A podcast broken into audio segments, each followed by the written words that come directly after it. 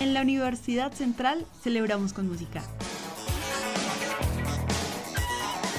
Bienvenidos al Baúl del Rock, un podcast de Rockmanía de Sintopía Radio.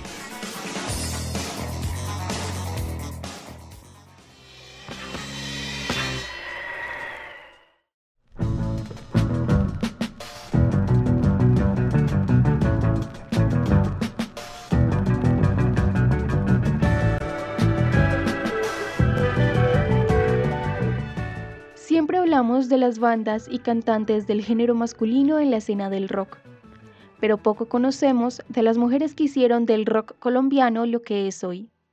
Por eso, en este podcast haremos un recorrido por la historia musical de una de las primeras bandas de rock femenino en Colombia. Estamos hablando de Sabesta.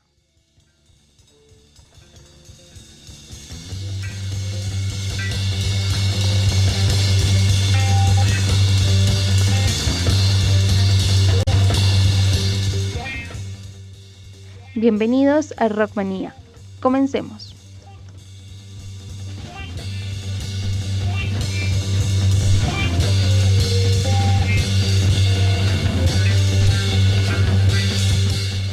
Antes de Fértil Miseria, Policarpa y sus viciosas, o Andrea Echeverry estuvo Sabesta, la banda femenina de rock de los años 70 que prefirió la música antes que lo estipulado para la mujer en la sociedad de esta época, el hogar como ama de casa, el matrimonio y los modales.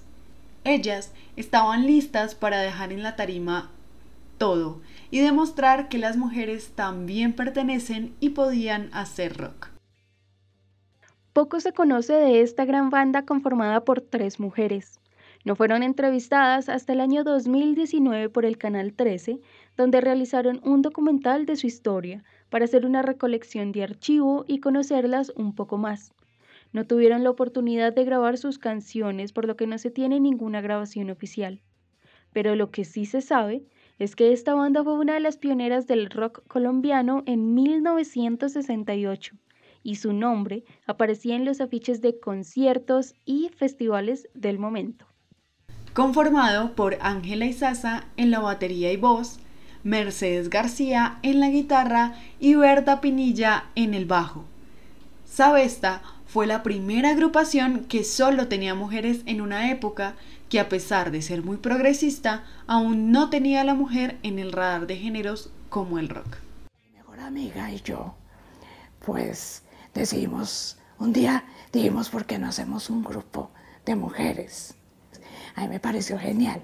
Entonces Mercedes dijo, yo toco la guitarra. Entonces yo le dije, no, yo toco la batería y canto. Y nos tocaba buscar una bajista. Entonces buscamos a una amiga, Berta Pinilla, que quiso tocar el bajo. Mi hermano tenía unos mongoes que le ha regalado mi abuelita y yo principié a tocar en eso. Y es que lo que comenzó como un juego entre adolescentes terminó siendo parte del cambio y de la historia. Ángela Viene de una familia musical que integraron bandas como Gran Sociedad del Estado, Limón y Medio y Galaxia Roja.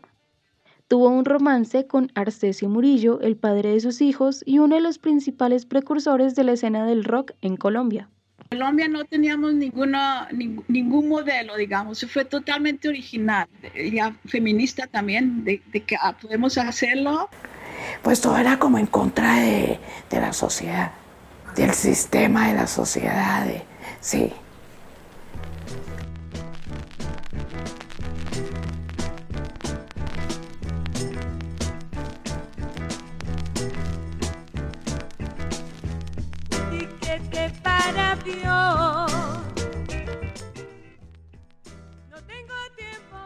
En los 70 se lleva a cabo el festival Lijacá, uno de los festivales de rock en Bogotá, Isabesta fue invitada a ese festival, en donde luego de tocar sus canciones y encantar al público, Ángela Izaza terminó el día tocando junto a Ferdi, el vocalista de los Young Beats.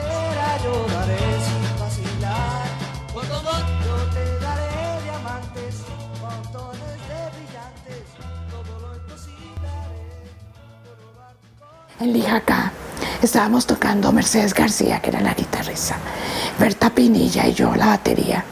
Cuando de repente se bajaron Mercedes y Berta, y alguien me dijo, no, usted siga tocando. Cuando yo veo que se sube un músico que se llamaba Ferdi, y Ferdi era buenísimo, y yo principio a tocarle la batería a Ferdi. El fin del grupo se da debido a que la madre de Berta no acepta que esté en la banda por la psicodelia del momento.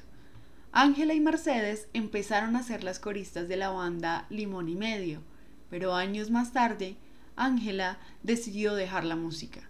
Y en 2011, luego de la muerte de su pareja, Arcesio Murillo, le diagnosticaron una enfermedad en la voz, pero luego decidió recolectar las canciones que nunca grabaron con su banda y decidió empezar a grabarlas.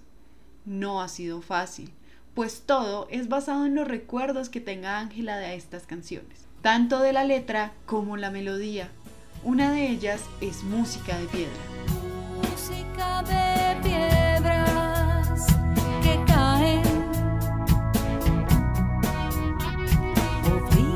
a confesar que soy yo.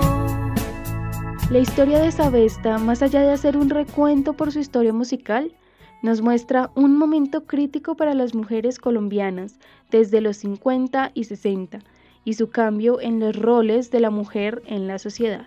La falta de apoyo por parte de las industrias musicales o los medios a las mujeres fue evidente, pues Avesta nunca logró grabar un disco o alguna canción, pero sin necesidad de hacerlo, esta banda dejó una gran huella en el rock colombiano.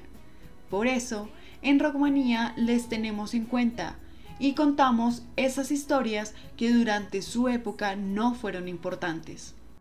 Puse una canción que decía, toma tu fusil y vete de aquí, pero recuerda, ten frescura con él, llévatelo lejos, donde no lo vea, vete a la guerra o a donde quieras.